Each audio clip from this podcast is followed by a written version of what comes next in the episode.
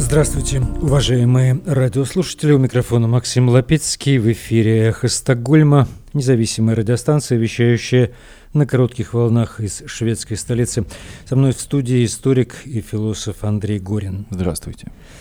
Напомню, что наша станция была создана в середине марта прошлого года по инициативе шведского интернет-провайдера Банхов сразу вскоре после начала российской агрессивной войны против независимой Украины. Сегодня уже 16 июня 2023 года.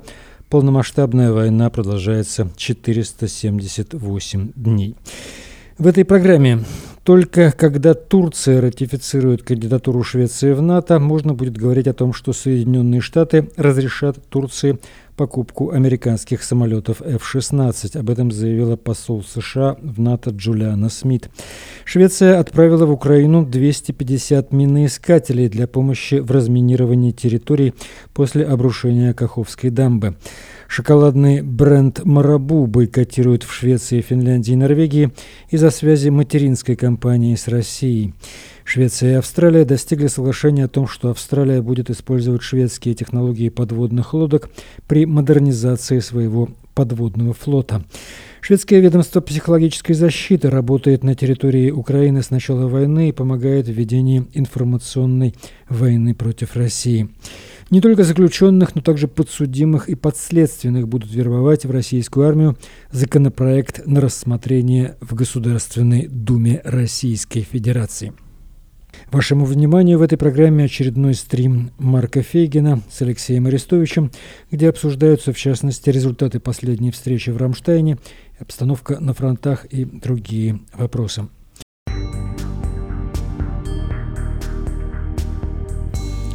Вы слушаете «Эхо Стокгольма». Только когда Турция ратифицирует кандидатуру Швеции в НАТО, можно будет говорить о том, что Соединенные Штаты разрешат Турции покупать американские F-16 истребители, самолеты, заявила посол США в НАТО Джулиана Смит. В среду в Анкаре встретятся высокопоставленные чиновники из Швеции, Финляндии и Турции. Эта встреча рассматривается как шаг на пути к одобрению Турции заявки Швеции в НАТО перед саммитом НАТО в Вильнюсе в июле. Швеция готова является чрезвычайно действенным союзником, который ответил на вопросы, высказанные нашими партнерами в Турции. Мы очень бы хотели приветствовать их с распростертыми объятиями в Альянсе в ближайшие недели, заявила посол США в НАТО Джулиана Сминт в интервью газете «Даггинс Ньюхеттер». Швеция отправила в Украину 250 миноискателей. Управление гражданской обороны передает Украине 250 миноискателей для помощи в разминировании после обрушения дамбы в Каховке, пишет агентство ТТ. После обрушения неразорвавшиеся фугасы и другие боеприпасы были разбросаны на больших территориях, и эксперты считают, что существует высокий риск их взрывов.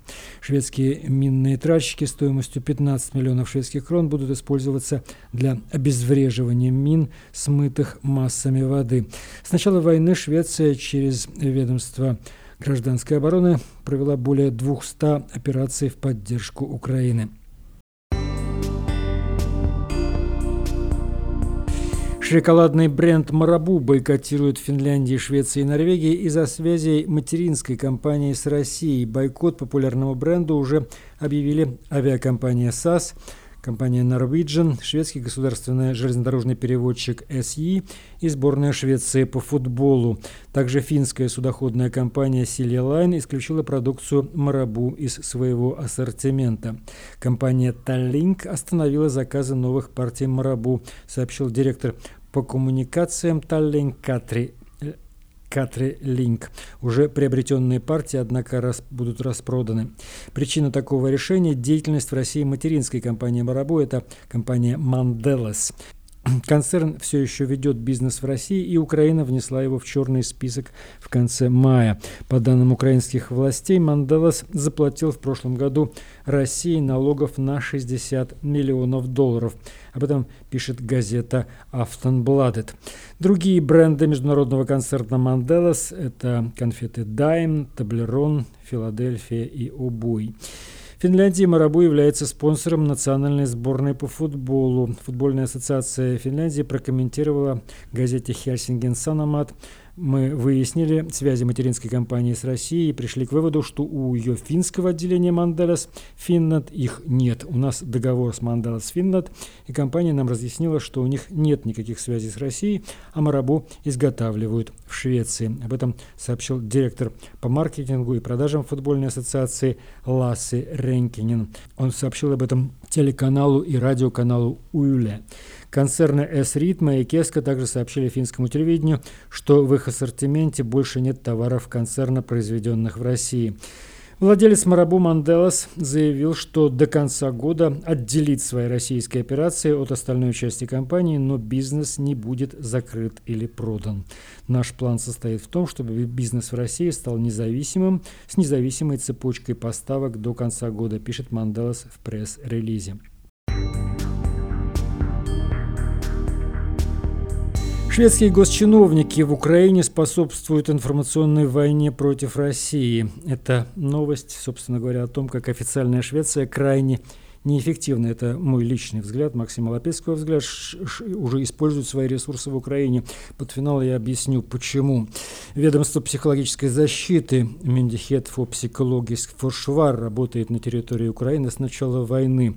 Операционный менеджер ведомства Микаэль Тоффесон теперь признает это в интервью каналу СВТ «Шведское телевидение». «Мы обучаем и обучаем украинские власти тому, как бороться на информационной арене», заявил он. Шведские чиновники из ведомства тайно работали в Украине с начала войны. В отчете, который, был представлен Министерству обороны в пятницу, описывается, как миссия правительства заключалась в том, чтобы повысить потенциал коллективной украинской психологической защиты. После первой фазы войны весной прошлого года ведомство получило запрос на поддержку различных организаций гражданского общества правительства и органов власти в их работе в интернете. И с тех пор они в основном работали с различными органами власти в стране. МРФ не хочет говорить, сколько ж именно шведских чиновников было и есть в Украине. Сейчас мы находимся на этапе, когда обучаем и практикуем украинские власти, как бороться на информационной арене, давать советы и поддержку, заявил Микаэль Тоффисон. Оперативный менеджер отвергает тот факт, что МРФ будет участвовать в какой-то пропагандистской войне или онлайн-войне троллей. Мы не занимаемся какой-либо войной троллей в интернете или чем-то в этом роде, я думаю, очень важно подчеркнуть, вероятно, следует рассматривать деятельность наших властей, так же, как действия шведских вооруженных сил остальной Швеции. Мы поставляем типа боеприпасы, давая советы и рекомендации по методам, поддерживая нашими оценками и анализами, но именно Украина защищает свою страну. Михаил Тофисон подчеркивает, что МРФ многому научился у различных украинских партнеров, и опыт Украины теперь ляжет в основу шведского оборонного планирования на будущее с точки зрения того, как должна быть разработана и организована шведская психологическая защита. Так вот, я хочу сказать по этому поводу, что это ведомство таким образом крайне неэффективно расходует средства шведских налогоплательщиков. Это мое личное мнение, потому что пребывание каждого чиновника, такого чиновника от МРФ, стоит многие тысячи крон в день, не говоря о том, что, во сколько обходится, собственно говоря, их пребывание там в месяц в Украине в условиях военного положения, в условиях специальных, они получают специальные надбавки, командировочные, оплачиваются им гостиницы или какое-то жилье, так что это крайне неэффективное расходование средств, если действительно это было сделано, лучше они эти деньги отправили на гуманитарные цели или просто-напросто отправили еще больше оружия в Украину. Это мое личное мнение. Ну, а то, что они там действительно чему-то научатся, ну, это безусловно, они там научатся. Вот, могут ли они чему-то учить украинских специалистов по контрпропаганде? Я в этом сильно сомневаюсь, потому что у Украины сейчас действительно крайне сильная информационная пропаганда и крайне сильная эта операция они проводят без всякого шведского участия. Вот такая история. Следующая Было бы новость. Интересно услышать мнение украинских специалистов на эту тему. Ну, я думаю, что мы можем получить это мнение. Я думаю, что оно будет примерно в этом же роде. Ну, конечно, интересно, но хотя еще интересно, что это все было засекречено, что это сейчас появилось в отчете Министерства обороны, поэтому это уже новость стала публичной. А так это было как бы засекречено, хотя эта организация должна действовать в публичном пространстве, на мой взгляд. Э, вот, это такая не очень приятная для Швеции история, на мой взгляд.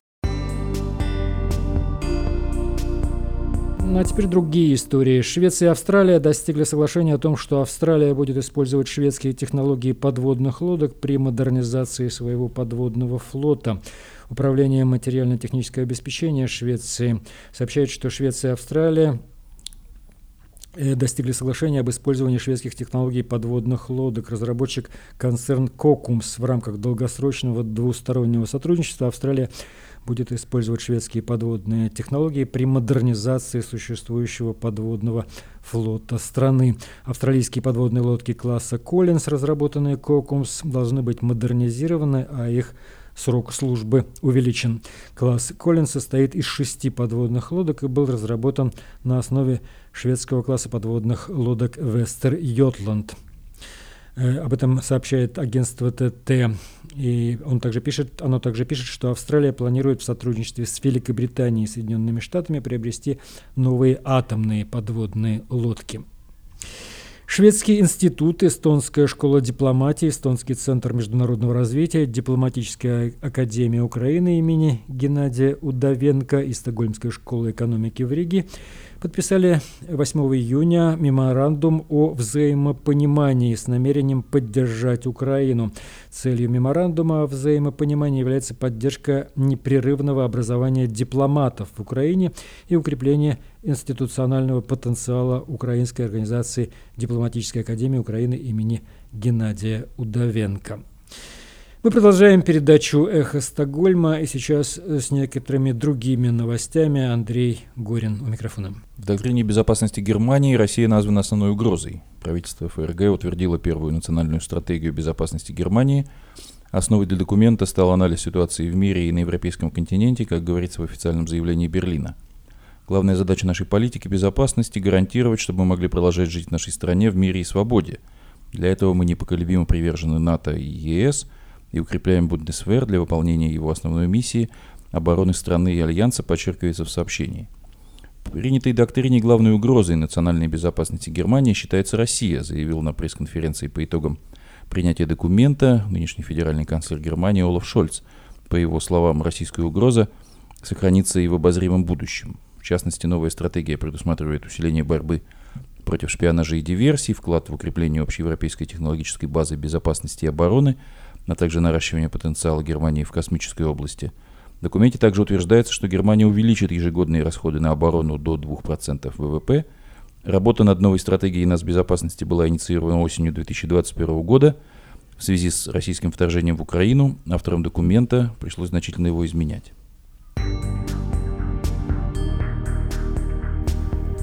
А Министерство обороны Российской Федерации тем временем хочет вербовать на войну подсудимых и подследственных. Э, Министерство обороны планирует вербовать не только заключенных, но и подсудимых и подследственных, как сообщает Медиазона. Депутаты рассмотрели в первом чтении два законопроекта о контрактах э, с Минобороны. Первый законопроект, в частности, предполагает, что Минобороны России сможет заключать контракты с осужденными по всем статьям Уголовного кодекса, кроме небольшого списка, в частности, преступлений против половой неприкосновенности несовершеннолетних, террористических статей, захвата заложников, организации незаконного вооруженного формирования и участия в нем – угон воздушного судна, незаконное обращение с ядерными материалами, а также их хищение, госизмена, экстремистские статьи, это э, широкий спектр э, статей Уголовного кодекса 280, 281 э, с их подчастями, и нападение на лица или учреждения, которые пользуются международной защитой. Э, особенно мило то, что не могут заключать э, договоры с теми, э, кто осужден по статье об организации незаконного вооруженного формирования на фоне того, что множество подобных э, вооруженных формирований обильно,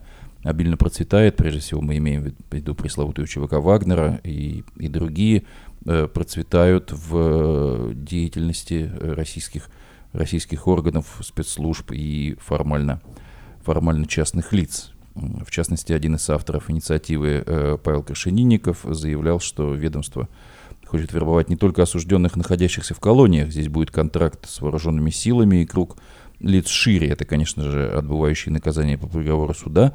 Это подсудимые и подследственные, пояснил депутат э, Государственной Думы России. Кроме того, Согласно законопроектам, людей, которые согласятся воевать в Украине, будут освобождать от уголовной ответственности по э, статьям средней тяжести. Это будет происходить в том случае, если они получат государственную награду за участие в военных действиях или уволятся со службы по состоянию здоровья или из-за возраста, или по обычному истечению контракта.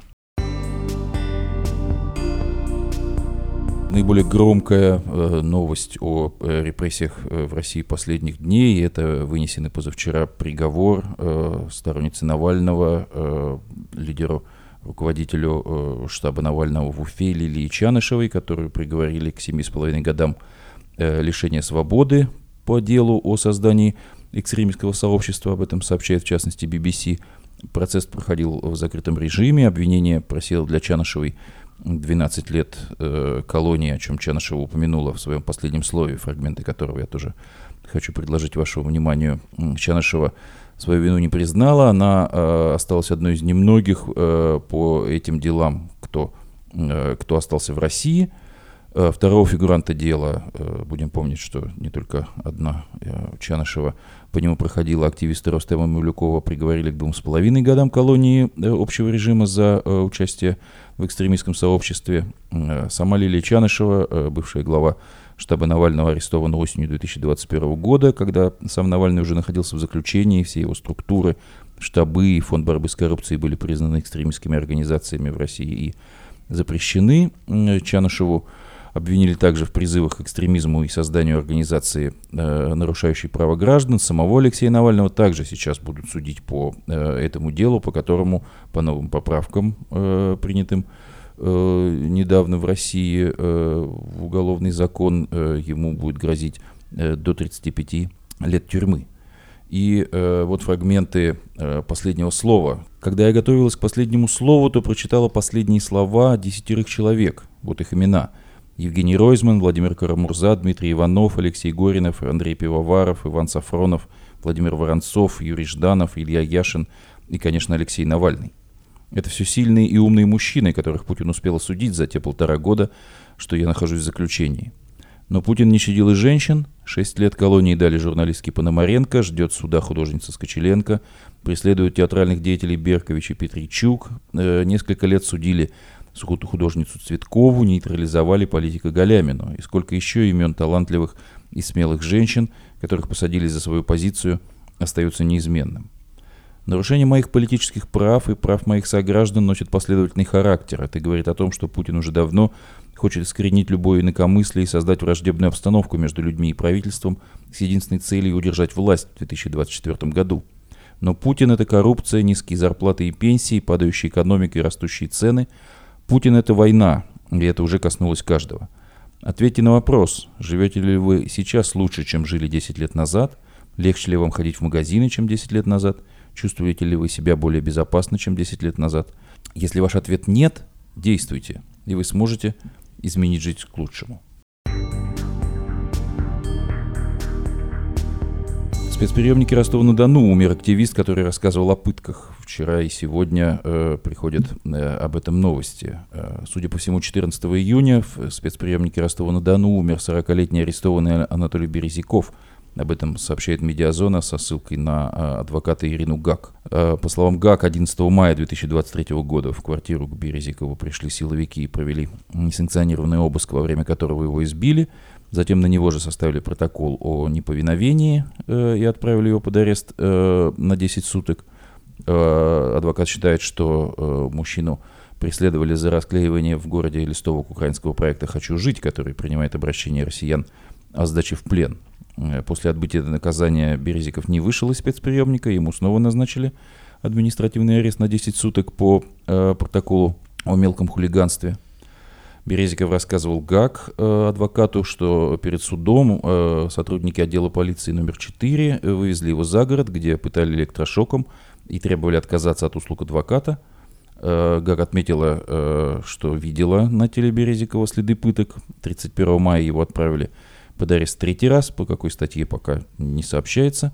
По словам адвоката, на всех свиданиях с ней Березиков жаловался на давление, насилие и угрозы со стороны силовиков, например – Э, он сообщил, что сотрудники правоохранительных органов угрожали ему отправкой на войну Украину и говорили, что спрячут его так, что никто не найдет. 15 июня Березиков должен был выйти из-под стражи из заключения. За два дня до этого адвокат приехал его навестить, но и ответили, что его нет в спецприемнике. На следующий день, 14 июня, по словам адвоката, она видела во дворе машину скорой помощи, в которую заносили его тело. Это новость э, о реалиях э, преследований рядовых, э, рядовых протестующих, э, протестующих в России. Вот такая, э, такая эпопея э, попадания под арест, продление его, угроз э, пыток, угроз и, и гибели э, в течение Э, в течение чуть более чем, чем месяца. Это происходило в, последние, в последние дни. В Петербурге проходит так называемый Петербургский международный экономический форум, и Белгородская область, э, на территории которой, как известно сейчас, э, ведет военные действия э, русский добровольческий корпус, в частности, так вот, Белгородская область потратила на стенд для Петербургского международного экономического фонда вдвое больше средств, чем на компенсации жителям за потерянные в результате войны дома. Так, в 11 миллионов рублей обошелся белгородским властям стенд для презентации процветающего, в кавычках, э, судя по иллюстрациям региона на Петербургском международном экономическом форуме. Это следует из э, данных сайта госзакупок. Э, стенд включал в себя большое панно с картой области. Для ее создания, по данным все того же описания на сайте госзакупок, использовались живые растения, травы, цветы из региона. Главной изюминкой стенда стал подвешенный куб с экранами дополненной реальности, на которых показывают графику о строительстве новых кварталов и развитии Белгородской области. При этом в бюджете э, Белгородской области на 2023 год э, область выделила всего 6,4 миллиона рублей на субсидии для жителей региона, которые потеряли свое жилье в результате обстрелов. Э, жителям сгоревших разбомбленных и разрушенных домов э, в Шебекинском районе, э, часто упоминаем, в последнее время достанется на всех 1 миллион рублей, э, как уже сообщалось, и как мы рассказывали, в э, частности, эвакуация детей из Шебекина проводилась э, за деньги по 3000 рублей за ребенка, что позже косвенно подтвердил и глава города Владимир Жданов, пообещав, тем не менее, возместить затраты. Таким образом, цена рекламы региона на этом форуме оказалась сопоставима с общей суммой пособий из бюджета области малоимущим гражданам, оказавшимся трудной жизненной ситуации, на что заложено 11,4 э, миллиона рублей и почти вдвое больше, чем выплаты инвалидам э, боевых действий и членам семей, погибшим на войне, на что э, Белгородская область планирует потратить 5,7 миллиона рублей в частности. И э, на Петербургском международном экономическом форуме уже э, звучат, э, звучат любопытные, э, любопытные философские э, обобщения, с которыми тоже э, хочется э, вас познакомить. Э, так, в частности, э, буквально э, в сегодняшней э, утренней сессии э, Александр Дугин, э, известный, э, известный идеолог, э, выступал э, с программой деурбанизации. Русский логос, расселение городов, духовность, справедливость, резкое повышение демографии, демографии через деурбанизацию. Нам нужна деурбанизация футуропоселения, в такие футуропоселения космического толка, может быть, в виде дирижаблей, сообщил сегодня Дугин на сессии Петербургского международного экономического форума. Э, хочется э, напомнить э, про то, что последний практический эксперимент по деурбанизации, если нужно пояснить это понятие деурбанизация, это как бы раз устранение городов, да, то есть как бы уход, уход из городов каким-то образом. Так вот, эксперимент по деурбанизации в новейшее время проводили печально известные красные кхмеры в так называемой социалистической Кампучии, которую, как назвали, э, назвали Камбоджу, пришедшие к ней э, к власти э, полпотовцы, э, Полпот, э, Нуонче, э, Янгсари и другие, э, с повышением э, демографии э, в ходе этого эксперимента в Кампучии что-то не получилось, потому что она потеряла э, почти 3 миллиона человек э, населения погибшего э, в ходе этих процессов э, в сельскохозяйственных коммунах. Таким образом, из 7 примерно миллионов, э, живших там на начало деурбанизации. И надо понимать, что в России подобные процессы также неизбежно будут подразумевать геноцид, геноцид того же типа, который э, Городских приходили. интеллигентов надо порезать, почикать, тогда все будет в порядке. И не будет тогда этого урбана. Ну, возможно, Дугин имеет в виду, э, имеет Кого в виду э, нечто подобное. Ну вот, собственно говоря, таких вот э, философов-полпотовцев, э, такие философы-полпотовцы стоят в, э, стоят в России у у микрофонов, э, если э, просто проводить, проводить параллель с теми же с теми же камбоджийскими процессами, то Дугин предлагает истребить примерно 30-40 миллионов человек в первый год в первый год своего эксперимента, сколько будет убито в последующие годы, сказать сложно, но вполне сопоставимо. Вот это, это, это, это идеологический идеологический феномен, это феномен идеологизации, когда для, для сохранения власти, э, для сохранения диктаторской и тоталитарной власти э, постоянно возникают и, и, и вбрасываются э, в общественное пространство разные вот такие безумные, безумные проекты, и те, те, у кого те во властной верхушке, у кого окажется э, достаточно ресурсов, стараются использовать, использовать их для того, чтобы закрепиться, э, удержаться у власти, но, но это все, разумеется, э, катастрофическая, э, катастрофическая система и, и катастрофическая, э, катастрофическая ситуация, в данном случае называемая футура поселениями. Ну, на самом деле, я не совсем согласен тобой, Андрей, потому что на самом деле деурбанизация вполне себе нормальный был бы процесс, когда люди так э, уезжают из крупных городов, в которых бывает ничего хорошего Когда она нет. происходит само собой, но никогда это, их Нет, когда это происходит, это можно стимулировать как-то, это можно сделать мирными методами. Есть всякие любители дауншифтинга, ухода, ухода в деревню и ухода как бы к нормальной человеческой образ жизни от, от городской жизни. В этом ничего плохого нет. Но, конечно, когда это произносится в этой кошмарной ситуации в России, то это действительно звучит угрожающе. Когда кто-то попробует попытаться воплощить это в действительность, да, это, это будет геноцидом. Нет, ну, это, нет, ну, как бы, он же не говорит о геноциде, он говорит о том, что давайте переедем в деревню, батушка, будем там пахать и сеять. Ну, это же типа такого же, да, все это же, ну, это как всегда, красивые-красивые речи. Вот. Ну, в принципе, просто я, я к тому, что как, как бы сложно прям, прямую провести параллель с Полпотом, так и провел ее, ну, в общем, ситуация, понятно, кто такой Дугин. Дугин это российский фашист. Фашист, фашист, который хочет действительно оттяпать Украину, хотел ее всегда, был идеологом всей этой русской весны, и ни, ни, ничего сомневаться в его намерениях. Сомнений нет. Да. Спасибо. Мы продолжаем передачу «Эхо Стокгольма». Напомню, что мы в эфире по вторникам, субботам на коротких волнах, диапазон 31 метра, частота 9670 килогерц. Мы вещаем в 10 вечера по киевскому и в 10 же часов по московскому времени. Программы наши можно также слушать на платформах Telegram, SoundCloud, Apple Podcast и YouTube.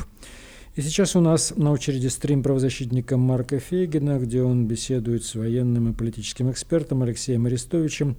Стрим 477 дня войны. Ну хорошо, а вот Рамштайн, насколько мы понимаем, 13-й э, Рамштайн, и, так сказать, есть новости. Что бы ты сказал, как там складывается ситуация? Ну, министр обороны Резников анонсировал некую IT-коалицию, которая должна быть у нас. А. Честно говоря, не, неизвестно пока, что это значит, но Рамштайн как Рамштайн. Мы снова услышали поддержку от министра обороны Соединенных Штатов э, Остина, да. что он высказал свое мнение по поводу потерь, сказал, что эти несчастные леопарды и Бредли россияне показали тысячу раз, десяти разных ракурсов, имитируя гигантские потери, которые якобы несут вооруженные силы Украины, сказал, что мы компенсируем, будем поддерживать столько, сколько нужно. Чего же еще? Ну, еще я могу сказать чего, но, в принципе, он отреагировал на нарратив, который бросали в стиле «да нет, высокие потери» приведут к тому, что Запад не захочет поддерживать, уставить. Mm-hmm. Это одна из основных идей, которую продвигает российская пропаганда. Это, понятно, не так. И вот министр обороны США в очередной раз публично подтвердил. Тогда еще, скажем так, на таком мероприятии, когда сигнал будет услышан однозначно всеми. Угу. Но ты полагаешь, что этот Рамштайн, ну не сам по себе, но в купе с другими событиями приведет к, к тому, что все-таки какие-то новые виды вооружений, и самолеты, и ракеты, и так далее. Ну, будем смотреть, Дай Марк, Рам, не, не Рамштайном единым. Дело в том, что сейчас будет еще встреча министров обороны стран НАТО. Там тоже будут приниматься очень многие решения. Я думаю, что все уже успели оценить, как нелегко Украине вести наступление, вопреки всем западным доктринам. То есть не имея превосходства в воздухе и не имея тотального огневого превосходства. Над противником ломать подготовленную оборону, это, знаете ли, как бы задачка, которая вообще считается невозможной в военном искусстве, в том числе в западном военном искусстве. Тем не менее, мы это делаем. Даже сегодня наши войска продвинулись. Они ведут тяжелые бои, но тем не менее продвигаются на всех участках, где, где они наступают. Но я думаю, все успели оценить, и западные партнеры, в первую очередь, о том, что с таким набором тяжелого вооружения дальнобойного нам будет очень тяжело. Это будет стоить большой крови, крови нашей пехоте. И много будет битой техники, которую они нам поставят. А им же невыгодно это, в первую очередь. Про нас-то понятно. Каждая капля крови каждого солдата – это как бы наша капля крови. А, но даже с точки зрения вооружения Украины перспектив дальнейших, как бы поставить там, условно говоря, 100 единиц техники и там, к примеру, потерять значительную часть а не поставить 4,5 тысячи, это просто дурные инвестиции, плохая инвестиция. А всего а почему? Потому что недоинвестировано. Потому что не передали дальнобойное оружие, создали пусть локальное, но огневое превосходство, особенно конечно. Я думаю, надлежащие выводы будут сделаны, потому что понятно, что этим контрнаступлением, каким бы удачным оно ни было, мы не освободим всю нашу территорию. И нам нужно будет второе, третье, повторять этот как бы сложный пример никто, никто, наверное, не собирается. Все поймут. Все попробовали и поняли, что так, так работает хуже, чем если было бы огневое превосходство. Какая сложная мысль, но, видимо, нужно было попробовать на практике, чтобы она дошла до всего. Mm. Так, ну хорошо, давай тогда мы сейчас покажем карту, ты ее не видишь. Попробуем... Я не буду видеть населенные пункты, поэтому называть не буду, чтобы не было. Да, населенные пункты, но в целом как складывается ситуация? Чтобы понимали, что происходит. Значит, первые четыре дня ушло, мы, мы э, двинули предполье российской обороны, то, что называется, полосу обеспечения. На, на направлении веселой на, высотке прошли 19 километров, что очень много. Напоминаю, что Вагнер шел 19 километров месяца 4, чтобы пройти 19 километров, тратил я кучу жизни. Потом э, российская команда, наступила следующая фаза. Российская команда подтянула резервы и перешла в кон, перевел, перевела в контрнаступление. Естественно, наступать на, на наступающего – это дурная затея, встречный бой, малоуправляемая история. Мы стали там в оборону временно и отбиваем контрнаступление. Это длится уже где-то третьи сутки длилось. Был ряд попыток контрнаступать, что, между прочим, является очень серьезным фактором, потому что они уже дернули резервы, а мы еще нет. А в таких столкновениях проигрывает тот, кто раньше растреплет резерв. И вынуждены были это сделать, иначе мы двинулись дальше. Мы отразили контрнаступление в очень многих точках весьма успешно. В частности, по той же веселой новосилка. И двинулись немного вперед. Это сотни метров, это где-то, может, даже десятки метров, до полукилометра. Но, тем не менее, это продвижение. А в тех условиях, где сплошное минирование, прикрыто артиллерией, танками, с контратаками, с авиацией, это очень непростая затея. Взять даже несколько десятков метров. Мы берем их. Ну и сбитый второй вертолет К-52 за, за, за два дня показывает, что противник использует свой главный противотанковый резерв. Это вертолеты К-52, которые с стараются поражать наши военные цели своими ПТУРами, ПТРК, противотанковыми управляемыми ракетами. Ну, соответственно, несут потери. Их не так много в Российской Федерации было в самом начале. Больше 100, я сейчас точно не помню, 150 или около того, что-то так. Дорогая машина, серьезно. Из них приземлили как бы не четверть. Может и больше. Mm-hmm. Если там другие какие-то цифры, я сейчас вы же понимаете, в каких условиях, я говорю, устал, как собака в на ходу. Ну, примерно так, такие, примерно такая история. Общем, это одно из ведущих средств для отражения нашего, нашего наступления.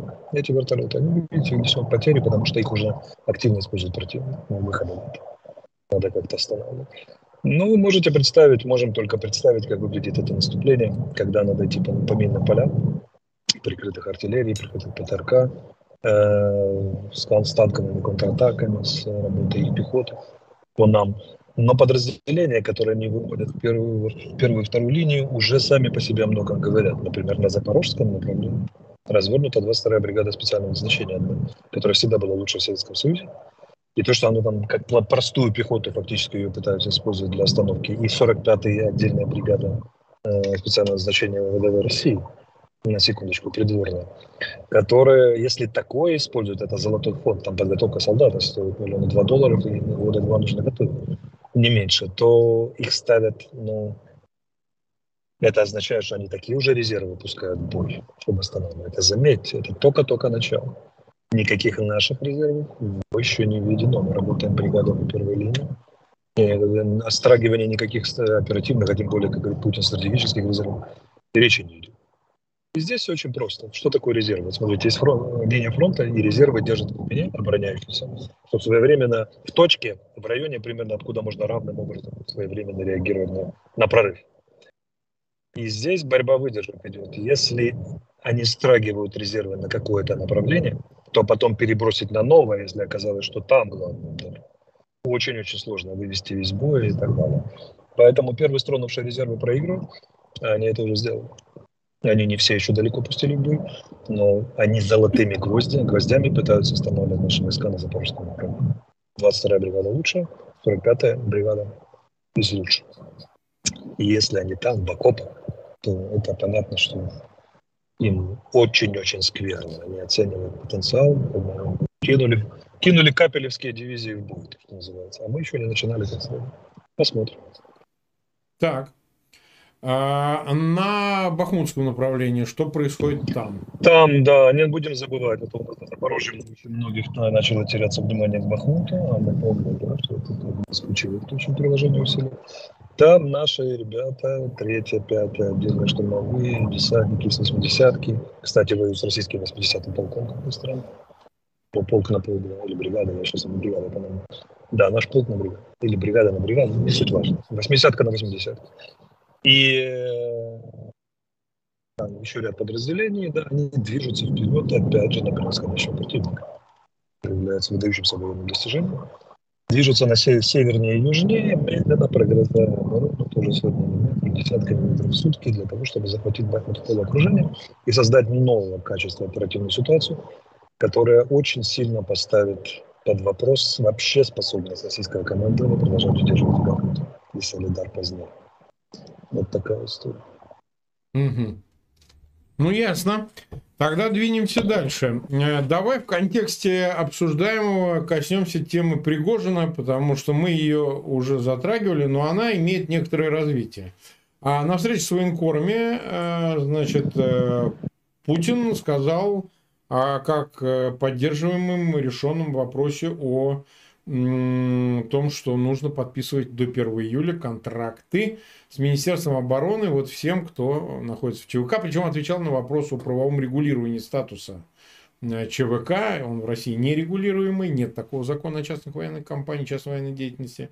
И, соответственно, э, получается, аппаратно Пригожин проиграл, потому что до этого он ссылался на то, что это приказ министра обороны, а это недостаточно. Но теперь мы понимаем, что это согласованные действия, которые необходимы для фактической, как мы это понимаем, может ошибаемся, ликвидации ЧВК Вагнера в его нынешнем виде. Ну, естественно. Я не думаю, Марк, честно, честно, я так не думаю. Давай, я скажи думаю, свое Путин, мнение. Я думаю, что Путин, как обычно, соврал, для чего для Вагнера сделают исключение. Как бы, да, формально произнесли все правильные слова. Путин произнес. Почему? А потому что ЧВК Вагнер недвусмысленным образом отношение к золоту и алмазам и к золоту партии, которая, возможно, там прячется хотя бы частично. Партии и отдельно партийных людей. Такого человека резать курицу, которая переносит твои золотые яйца или несет это, надо быть идиотом. В ответ на реакцию, успокаивая Министерство обороны, балансируя между ФСБ, которого армии и ЧВК, сказал правильные слова. В России строго законы компенсируются необязательностью к исполнению, правильно? Поэтому ничего особо Пригожина не красит. Такова моя гипотеза, посмотрим, не знаю. Угу. Ну, гипотезу посмотрим, потому что, понимаешь, это не отменяет желание, как минимум, ну, если не Путина, то э, Минобороны, Генштаба, наконец, уже Мина, Минобороны, мягко говоря, не все сильно. Понятно, что они очень хотят. А вот кто же им даст, он же памятник. Тут, тут мы посмотрим, правильно? У меня ощущение, что за Вагнером стоит ФСБ. Потому что ну, очень удобно иметь такого питбуля, который можно натравить на Кадырова, который можно представить армейское руководство. Ситуация, когда централизованный департамент ФСБ, ну, централизованного государства не может действовать открыто в отношении других департаментов этого же централизованного государства. Ну, очень выгодно с пропагандистской точки зрения, а где-то на практике.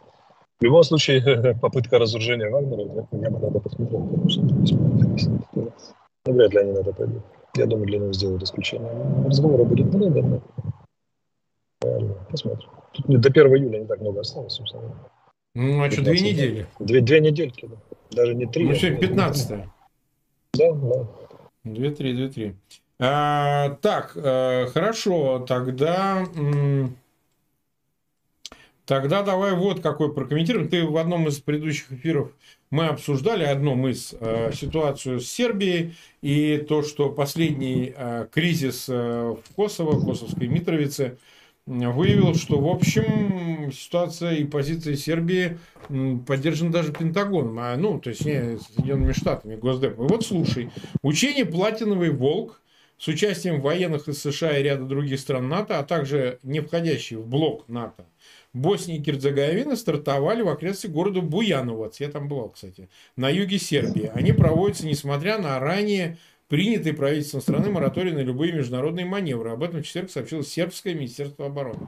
Ну, то есть, уже учение НАТО на территории Сербии. Я, кстати, это прогнозировал, это было как бы а, прогнозируемо, то, что Сербию будут предельно быстро интегрировать по возможности структуры и Евросоюза, и НАТО, для того, чтобы вышибить из Москвы еще одну опору на юге Европы.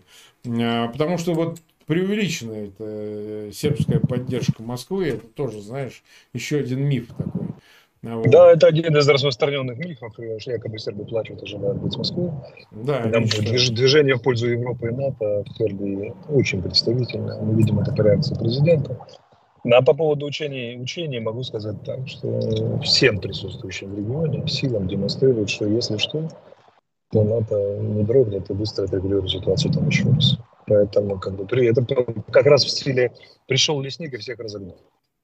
Угу. Поэтому Босния и Герцеговина, ее же Дейтонские соглашения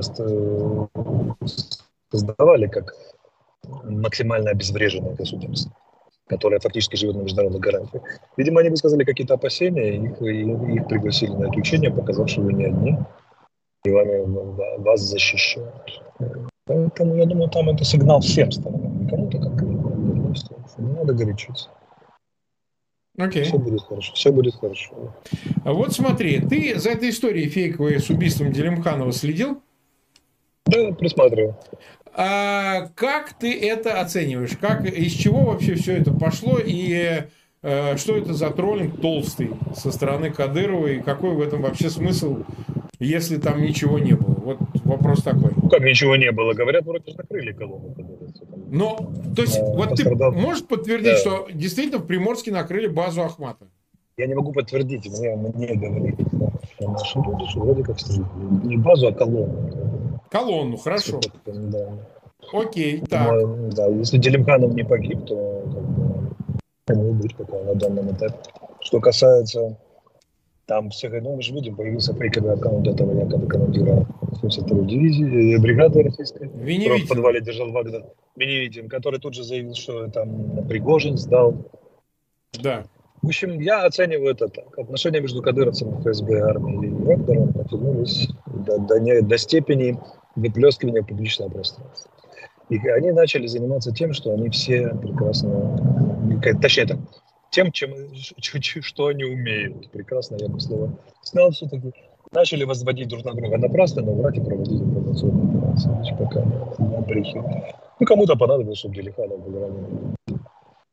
Ну, а ты считаешь, он мог быть ранен? Он мог быть ранен, его не показывают. Я не знаю, вполне мог бы, мог, мог, мог, мог и быть убит. То есть до сих пор же неизвестно, да или нет. Вот, колонну накрыли, вроде как говорят, что было в этой колонне.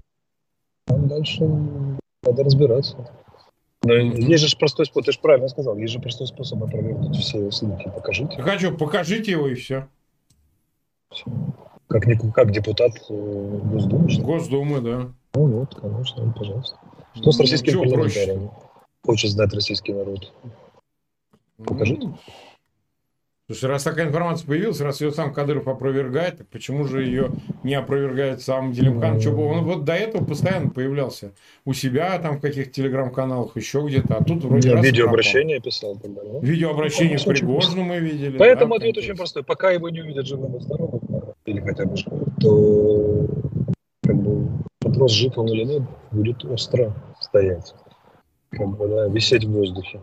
Лучшее подтверждение – это его репортаж, вернее, его запись, где он лично говорит, что со мной все порядке. Я думаю, что у Кадырова есть прямой телефон Путина, который Путин говорит. А Пригожина нет. Ага. И здесь, здесь позиция неравная. Да. Поэтому не, немножко мы, конечно, утерли нос, поставили на место, но Путин балансирует. Балансирует влияние.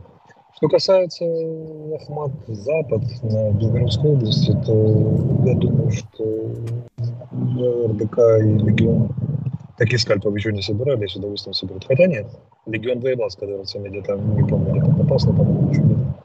Там, причем сами попросились напротив, имели, имели успехи где-то там в том районе. Так что, как бы, не диковинку, но будут еще такие скальпы.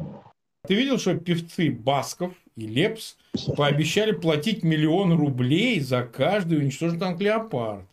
Надеемся, соберем огромную сумму, говорят они, что там не останется ни одного танка, заявил хвастливо Басков.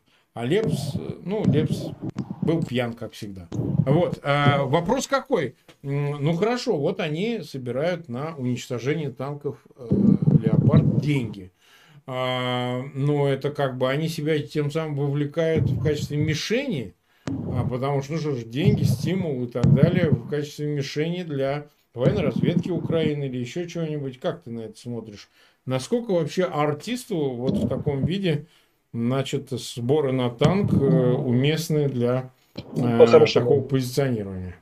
По-хорошему, умному артисту держать себя в стороне этого всего, потому что ну, да. война, приходя... война приходящая, искусство вечно, как говорил Ну, Басков и искусство, это, да и Лепс ну, тем да, более. Да. да. По-хорошему надо удерживаться было бы, потому что там все-таки артисты, как говорила Фаина Родовская, должны понимать вечность, а не заниматься сиюминутными делами, типа войны. Но мы свой выбор сделаем. История, безусловно, поставит это заслугу. А уж там доберется до них, не доберется, ну, честно говоря, в нашей военной разведке и в СБУ есть задачи, кроме того, гоняться за Лепсом Маском. Я думаю, суд им вынесет история, и сам российский народ, когда до этого дойдет. Это был стрим Марка Фейгина с Алексеем Арестовичем. А сейчас еще немного Андрей Горин. Он выбрал для чтения новую статью от апатии до доносительства, как российское большинство адаптируется к войне. Ксения Кириллова публикует, опубликовала вчера э, на портале kasparov.ru э, интересный обзор э, по материалам э, Russia Post э, проекта э, Джорджтаунского университета о адаптации э, россиян к войне, э, во многом по материалам доступным, э, по данным э, социологов, Э, но по материалам даже э, публикуемым э, и даже составленным на основе данных лояльных российской власти социологов, получается совсем не воодушевляющий портрет среднестатистического россиянина, как апатичного, безвольного человека, озабоченного прежде всего стремлением сохранить собственный внутренний комфорт. У этого есть несколько основных, основных позиций Э, в частности, благоразумная апатия. Так, э, по словам социологов, существует э, большая группа россиян, которые одновременно поддерживают решение и о дальнейших наступательных действиях в ходе войны, и о мирных переговорах. Соответственно, довольно большое число россиян не имеет четкой позиции относительно, относительно так называемой специальной военной операции и войны. Вот этот вот инфантилизм э, некоторые э, российские социологи э, называют спиралью благоразумия. Они это используют в попытках убедить российские власти в том, что инфантилизм и аполитичность общества это, это благо для них, но это не совмещается с призывами и попытками власти провести патриотическую мобилизацию и и, и мобилизовать общество. Э, об этом же э, свидетельствуют и фокус-группы э, в телеграм-каналах. Основная масса людей, формально поддерживающих спецоперацию, не склонна героизировать ее участников и не горит желанием лично отправляться на фронт. Нормализация ненормальности. Э, непоследовательность этой позиции, позиции тех, кто формально причисляет себя к э, сторонникам спецоперации, подчеркивают и независимые социологи. Э, за так научный сотрудник исследовательского центра Восточной Европы при Бременском университете Светлана Ерпылева пишет, что за прошедшие месяцы сторонники войны не изменили свою позицию, однако их восприятие происходящего становится, становится более лоскутным и противоречивым. Э, основатель проекта «Хроники» Алексей Меняйло также утверждает, что у большинства россиян, 60% по его представлениям, нет э, даже минимально непротиворечивой позиции. Поддержку боевых действий в Украине декларируют более 70% опрошенных, но эта поддержка представляет собой чистый конформизм и оппортунизм. Проблема заключается в том, что в условиях цензуры невозможно отделить внешний формальный конформизм от внутреннего, при котором человек – желая сохранить внутренний комфорт, стремится убедить себя в том, что официальные заявления властей соответствуют его, его собственной позиции. Э, именно о таком внутреннем конформизме э, говорят социологи, отмечая, что россияне в каком-то смысле знают правду в кавычках, однако не хотят э, признаться себе в этом знании, не понимая, как жить с этим дальше. Но вот с этой потребностью вытеснить неудобную правду специалисты связывают агрессивное отторжение э, альтернативной информации, порой приводящее даже к разрыву личных отношений, э, к отношению, отношений с близкими, э, не имея возможности отрицать сам факт войны. Человек пытается отрицать вину России в происходящем, тем самым сохраняя для себя иллюзию, что он живет в кавычках в нормальной стране, и значит его собственная жизнь сохраняет вот эту нормальность благодаря Э, это работает на, на пропаганду. Благодаря этим психологическим установкам пропагандисты э, не сильно заботятся о логичности э, производимого ими контента, потому что потребители э, для того, чтобы обманывать себя, выбирают подходящие э, версии э, рационализации войны. Э, социологи выделяют, в частности, три основных формы э, такой рационализации. Первая из них это поиск э, различных оправданий начала так называемой спецоперации. Эта реакция была основной э, в первые месяцы полномасштабной э, войны и сводилась к формуле «Россия была вынуждена начать спецоперацию, чтобы предотвратить э, гораздо более страшные последствия. Здесь, э, чтобы усилить страх, в ход шли фейки о создании Украины ядерного оружия, фантазии про э, американские биолаборатории и так далее. Э, э, то же время, э, в то время как одни пропагандисты э, старались придерживаться риторики о вынужденной спецоперации в кавычках, э, другие заявляли о том, что это не просто вынужденная мера, но что уничтожение, значит, в кавычках англосаксонского миропорядка является исторической миссией в России, поэтому ей в любом случае надлежало начать войну. Это более, более последовательная, как ни странно, Э, как ни странно, позиция. Э, кто-то перенимал, э, принимал, соответственно, ее, при том, что эти противоречащие друг другу формулировки нередко звучали из, из одних и тех же уст. Для тех, кому э, это все-таки кажется противоречивым, э, пропаганда предлагает универсальный аргумент, э, соответственно, второй аргумент э, рационализации. Э, неважно, как именно началась война, но у России нет теперь иного пути, кроме победы, иначе страна Э, неминуемо будет уничтожена. Это нарратив, возникший примерно через пару месяцев после начала войны и сегодня э, является определяющим и, пожалуй, самым э, эффективным. С одной стороны, он поддерживает страх россиян перед возможным поражением и заставляет их сплачиваться вокруг Кремля, а с другой стороны, позволяет не думать о целях, о причинах спецоперации. Но при этом э, на этом фоне растет число россиян, воспринимающих войну уже как некое природное явление, которое началось как будто само собой и как будто всегда было. Когда э, причины конфликта отходят на задний план, э, людям легче становится воспринимать войну как данность. Вот это фоновое восприятие войны э, без рефлексии, это еще одна форма э, ее рационализации. Э, последние опросы, э, в частности Левада-центра, демонстрируют рост числа тех, для кого война стала естественным, э, привычным состоянием, э, и по их данным почти половина россиян считает, что война будет длиться еще, еще больше года. Э, год назад с такой оценкой соглашались вдвое, э, э вдвое меньше э, опрошенных, что характерно.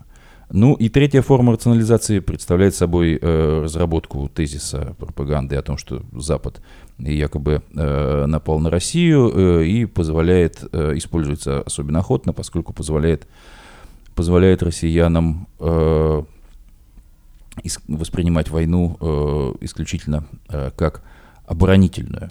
Э, Какие способы адаптации к войне? Э, это, это были э, попытки нормализации, э, значит, против, противоречий и, и всего того, что в информационном, в информационном поле происходит. Но среди тех, кто так или иначе поверил пропаганде и позволил ей себя убедить, можно выделить разные способы адаптации к войне. Первая реакция это уже упомянутая апатия и уход в так называемую внутреннюю миграцию, учитывая нынешнюю крайне высокую атомизацию российского общества. Это является самым распространенным способом защититься от стресса. Э, плюс э, подобного подхода в том, что впоследствии э, такой человек может вернуться к нормальной жизни и адаптироваться к иной, даже диаметрально противоположной идеологии.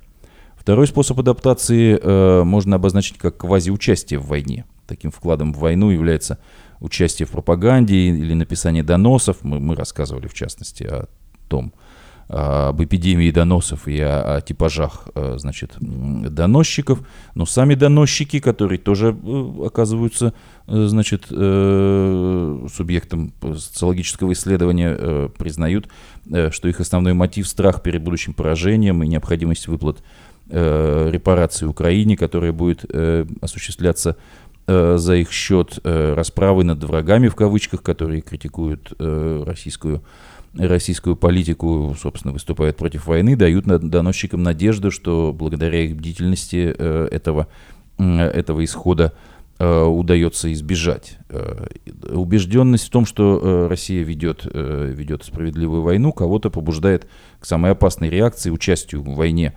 с оружием в руках. Э, число непосредственно вовлеченных в войну и военные преступления, как мы знаем, растет, даже несмотря на сохраняющуюся аполитичность э, россиян. Отчасти это связано с достаточно достаточно хитрой, можно сказать, политикой государства в части вовлечения в войну добровольцев и, и контрактников, но, по мнению социологов, это в большей мере, в большей мере связано с самой логикой логикой течения войны, и, и э, здесь э, в числе факторов, влияющих на э, рост поддержки военных действий и вовлечения в них самих, участие в них, растущий страх наказания и, и предшествующих, предшествующих событий. Так, согласно данным Левада-центра, в мае доля сторонников э, спецоперации выросла и впервые э, с августа прошлого года незначительно превысила э, число сторонников э, мирных переговоров. Э, предполагают, что это связано с одной стороны с э, действиями ЧВК Вагнера и э, риторикой Евгения Пригожина э, и э, ориентирующихся на него э, пропагандистов, позволяющих обывателям почувствовать вкус э, к продолжению войны. С другой стороны, э, с, э, перехода войны на российскую территорию с диверсиями, атаками, деятельностью, в частности, русского добровольческого корпуса. Эти события создают, конечно, тревожный тревожный фон, э, который сопровождается ростом ожесточения. Тем не менее, подводя итог, э, социологи предупреждают, Э, что дальнейшая способность общества адаптироваться к войне напрямую зависит от способности власти поддерживать социально-экономическую стабильность и как можно дольше избегать прямого вовлечения в конфликт широких слоев населения. В противном случае, по их мнению, общий тревожный фон может кристаллизоваться и найти выход в самый неподходящий для власти момент. Посмотрим, что у них получится, но э, тенденция развития этих э, процессов однозначно. Избежать этого разумеется, не удастся. Спасибо, Андрей. Передача «Эхо Стокгольма» подошла к концу. Еще одна новость. Марка украинской почты «Русский военный корабль «Иди на» признана лучшей маркой мира в 2022 году. Награждена престижной премией World Post Parcel Award 2023 года. Спасибо, друзья, всего доброго и до встречи в наших эфирах. До свидания.